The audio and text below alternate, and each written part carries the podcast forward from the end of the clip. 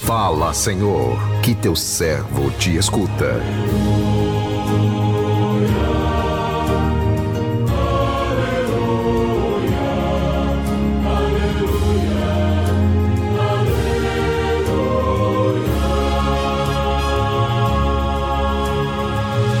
O Senhor esteja convosco, Ele está no meio de nós.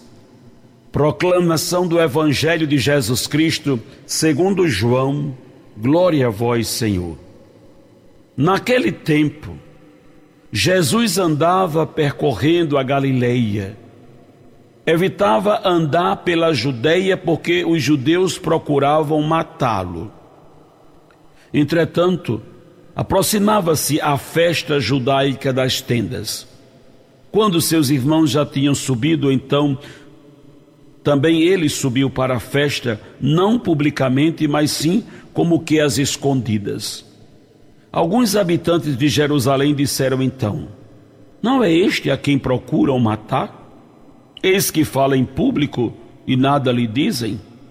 Será que na verdade as autoridades reconheceram que ele é o Messias? Mas este nós sabemos de onde é. O Cristo, quando vier, ninguém saberá de onde ele é. Em alta voz, Jesus ensinava no templo, dizendo: Vós me conheceis e sabeis de onde sou. Eu não vim por mim mesmo, mas o que me ensinou é fidedigno. A esse não o conheceis, mas eu o conheço, porque venho da parte dele e ele foi quem me enviou. Então queriam prendê-lo mas ninguém pôs a mão nele porque ainda não tinha chegado a sua hora. Palavra da salvação, glória a vós, Senhor.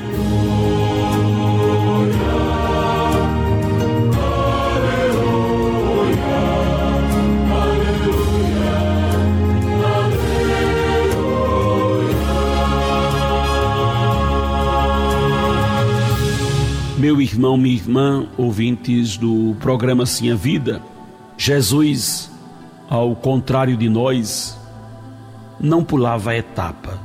Ele não atropelava os planos de Deus, seguia tudo à risca, isto é, ele fazia o que o Pai determinava. Como filho de Deus, Jesus não precisaria de se precaver tanto mas na sua condição humana, em alguns momentos, ele teve que se precaver, não por medo, mas para evitar um confronto direto com os seus adversários, o que poderia prometer o projeto, comprometer o projeto de Deus que ele se comprometerá a levar até o fim. Deus quis salvar o humano, contando com o próprio humano. Que podemos constatar desde o início da história Deus quis precisar de um útero materno para se fazer um de nós, ou seja, o projeto de Deus começou a se desenvolver a partir de um sim humano, sim de Maria. As autoridades tramaram um jeito de tirar Jesus do caminho deles, mas ele não morreria sem antes cumprir a sua missão e ensinar os seus discípulos a continuar esta missão. Ao tomar para si a bandeira da justiça, Jesus contrariou o interesse de muitos, atraindo para si a ira dos donos do poder. Obediente ao Pai, Jesus enfrenta com coragem todos os desafios do seu ministério, não levando em conta a hostilidade daqueles que tentavam tirá-lo do caminho deles. O Evangelho de hoje, num contexto de clima tenso, vem nos mostrar, num contexto de clima tenso, que Deus é o Senhor da vida e que nada acontece sem o seu consentimento.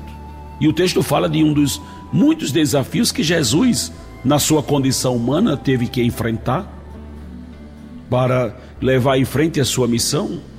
O que aconteceu na ocasião de uma festa judaica, quando Jesus é desafiado pelos próprios irmãos que ainda não acreditavam nele?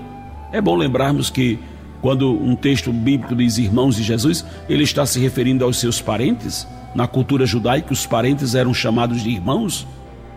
E a princípio, Jesus disse que não iria à festa para se expor, já que ele sabia que os judeus queriam matá-lo, mas depois ele decidiu ir, como que as escondidas.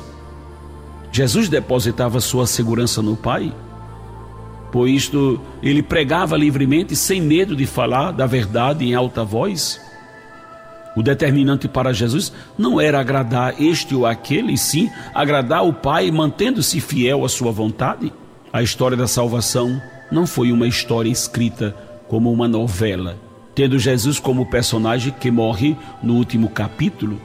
A morte de Jesus não foi da vontade do Pai, e sim uma consequência da maldade humana.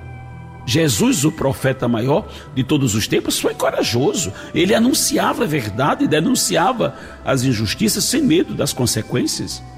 Em momento algum, Jesus provocou perseguições.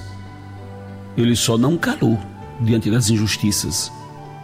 O jeito de Jesus agir e reagir diante dos conflitos nos ensina, nos ensina a superar os desafios da nossa missão como continuadores da presença de Jesus aqui na terra, não podemos curvar diante dos desafios, nem deixar que o medo nos impeça de seguir em frente, de dar continuidade à nossa missão. Na cruz, o filho pede ao pai: Pai, se queres, afasta de mim este cálice.